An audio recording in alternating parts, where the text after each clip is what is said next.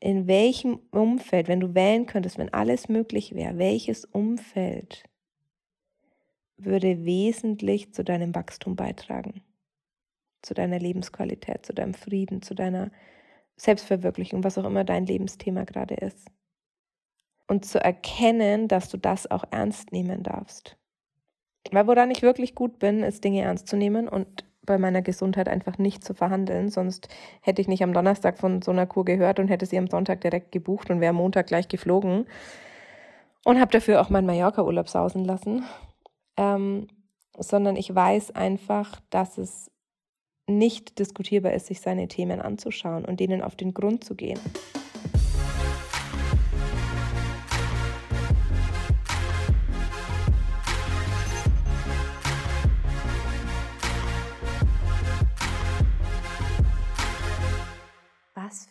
Reise. Ich sag's dir, ich habe keine Ahnung, wie ich eigentlich hierher gekommen bin, aber ich ähm, habe die letzten acht Tage eine Panchakrama Ayurveda-Kur gemacht ähm, und habe meinen Körper entgiftet, habe richtig zur Ruhe gefunden, habe mir einfach mal so eine richtige Auszeit gegönnt, um mir einfach meine ähm, gesundheitlichen Themen mehr anzuschauen. Und so geil, weil der größte Life-Changer eigentlich war, als ich ähm, zu einer Freundin gesagt habe, weißt du, was ausschlaggebend dafür war, Deutschland zu verlassen? Und in dem Moment hat es mich so gebeutelt. Ausschlaggebend. Ich habe auf meinem kompletten Körper einen Ausschlag gehabt, der mich ähm, ja nicht mehr hat ruhen lassen, wo ich gemerkt habe, irgendwas will mein Körper mir sagen, ich muss da jetzt hinschauen, ich darf mir das anschauen. Es ist so toxisch, immer nur größer zu denken und größer zu machen und mehr zu verdienen und dein Business immer größer wachsen zu lassen, aber deine Seele und deine Gesundheit nicht mitzunehmen. Und diese Worte, gerade diese deutschen Worte haben ja oft so tiefe Bedeutungen schon über jahrelange Geschichten, ja. Warum hat jemand das Wort ausschlaggebend erfunden?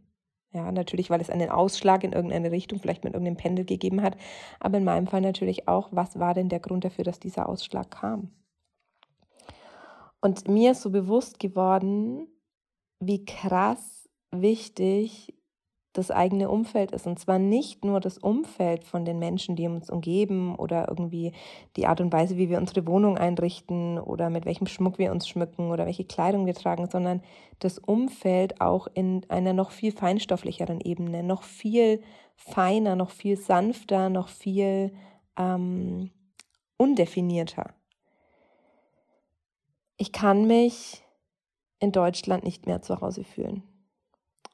Und so sehr da irgendwie meine Wurzeln sind und ich auch merke, ähm, dass ich da natürlich da mein Ursprung ist und ich da mich da auch viel sehr glücklich macht und ich es auch liebe, in Vorheim zu sein und liebe einfach auch ähm, da vor Ort zu sein und Menschen zu sehen und all diesen Genuss auch in dieser Zeit so mitzunehmen, desto mehr merke ich, dass es mich krank macht, in dieser ständigen Frequenz dieses Landes zu sein in diesem Angstfeld, in dieser Panikmache, in dieser Verknappung, in diesem Mangeldenken, in diesem ich nehme jetzt das, was das System mir zu geben hat. Ich definiere mich über meine Krankheiten und meine Wehwehchen und meine Geschichten, weil ich nicht in der Lage bin, mich irgendwie selber zu reflektieren. Und ich weiß, dass in gewisser Weise viel, viele Generationen, ähm, die ja nach der alten Zeit leben, auch mit dieser neuen Zeit nicht mehr mitkommen. Und ich habe aber erkannt, dass es Orte auf der Welt gibt, wo diese neue Zeit schon viel mehr gelebt wird, wo das schon viel mehr aktiv ist, ähm, wo die Lebensqualität höher ist, wo Menschen open-minded sind. Und ich bin unglaublich dankbar, dass wir ausgewandert sind. Und trotzdem war es mir jetzt auch ein großes Bedürfnis, über den Sommer in Europa zu sein und von dort aus viel zu reisen und viele Unternehmungen auch ins Ausland natürlich zu machen. Und ich habe aber auch gemerkt, was es mit mir und meinem Feld macht. Es macht mich krank es ist wie Gift auf meiner Haut. Es hat sich angefühlt, wie als würden sich jeden Tag ganz viele kleine Partikel auf meiner Haut ansammeln, die irgendwie sich da reinfressen und dann ähm, wie so Schadstoffe sind. Und es war auch spannend, weil meine Global Diagnostics Analyse, das ist ein total abgefahrenes System, um Dinge in deinem Körper festzustellen, die ich hier gemacht habe, ähm, könnt ihr mal googeln, festgestellt hat, dass einfach die Schadstoffe in meinem Körper so hoch sind. Und natürlich kommt es über viele Dinge, was jetzt bei mir ausschlaggebend war, ist zum Beispiel Glutamat oder ähm, viele Dinge wie natürlich auch Elektrosmog und ähm, Toxine und sowas, Schwermetalle. Aber dass es so wesentlich wichtig ist, zu wissen, welches Umfeld dich nährt. Zu wissen, in welchem Umfeld du aufblühen kannst. Und zwar nicht nur deine Haut aufblüht, sondern du aufblühen kannst. Und da ist wirklich heute mein ganz großer Impuls für dich, zu dich zu fragen, in welchem Umfeld, wenn du wählen könntest, wenn alles möglich wäre, welches Umfeld würde wesentlich zu deinem Wachstum beitragen? zu deiner Lebensqualität, zu deinem Frieden, zu deiner Selbstverwirklichung, was auch immer dein Lebensthema gerade ist. Und zu erkennen, dass du das auch ernst nehmen darfst.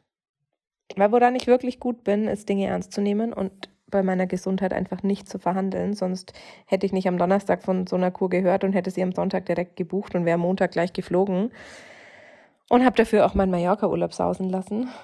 Ähm, sondern ich weiß einfach, dass es nicht diskutierbar ist, sich seine Themen anzuschauen und denen auf den Grund zu gehen. Und ich glaube, dass so viele Menschen wie ich auch feinfühlig, hellfühlig, wir alle sind hell, hell, wir alle können hell sehen, wir alle können hell fühlen, aber viele leben es ja noch nicht. Und ich bin da ja schon sehr bewusst auch in meiner Hellfühligkeit und dass ich Dinge in anderen Menschen sehe, die sie selber nicht sehen und so. Und ich glaube, dass dadurch, dass ich so empfänglich für Stimmungen, Frequenzen, Energien, Auren, whatever bin, kann ich nicht mich vor dieser Frequenz gerade abschotten, die in Deutschland gerade schwingt. Und es ist ein Irrglaube, sich dann einzureden, zu sagen, ja, wenn du in dir selber ruhst, dann kannst du überall auf der Welt zu Hause sein. Nein, kannst du nicht, weil dein Umfeld immer auf dich einwirkt. Es hat alles eine Wirkung auf dich. Und da mal wirklich ganz radikal in die Eigenverantwortung zu gehen und zu sagen, bin ich da, wo ich bin, gerade richtig? Oder spüre ich eigentlich schon lange, dass Deutschland gerade nicht auf dem aufsteigenden Ast ist? Glaube ich die Dinge, die ich online höre, sehe, die mir erzählt werden und denke, das ist Realität und lasse es zu meiner Realität werden oder prüfe ich, ob in anderen Ländern vielleicht andere Geschichten erzählt werden? Und spannend ist ja auch immer gerade in der Selbstreflexion, wenn man von innen auf sich selber schaut, sieht man ja nicht die Themen, die Menschen im Außen dir spiegeln können oder die du auch über dich selber erkennst, wenn du zum Beispiel mal alleine auf Reisen gehst oder so in neue Situationen kommst. Und das, was wir über die Entwicklung hier denken, vom Innen, ist das eine, aber das, was Menschen auch vom Außen darüber sagen oder vergleichen oder spiegeln, ist halt auch echt interessant. Und da ist wirklich ist so ein wichtiges Thema, dir einfach mal bewusst zu werden, wie radikal gehst du auch in die Eigenverantwortung, um für dich das wirklich Beste rauszuholen? Weil ich glaube, das ist ein wesentlicher Punkt auch für uns im Business. Ich weiß, dass natürlich viele Unternehmer, die jetzt auch in lokalen Unternehmen sind oder so, diese Möglichkeit vielleicht ähm, nicht so einfach haben. Bei denen ist der Aufwand dafür größer. Ich meine, für uns war es auch ein Riesenaufwand, Deutschland zu verlassen. Also na, auch energetisch gesehen ein Land zu verlassen und wegzugehen und dich woanders zu melden und so und umzuziehen.